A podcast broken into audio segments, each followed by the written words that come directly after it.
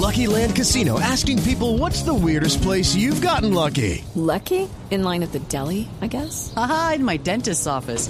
More than once, actually. Do I have to say? Yes, you do. In the car before my kids' PTA meeting. Really? Yes. Excuse me, what's the weirdest place you've gotten lucky? I never win and tell. Well, there you have it. You can get lucky anywhere playing at LuckyLandSlots.com. Play for free right now. Are you feeling lucky? No purchase necessary. Void where prohibited by law. 18 plus. Terms and conditions apply. See website for details. Información de última hora.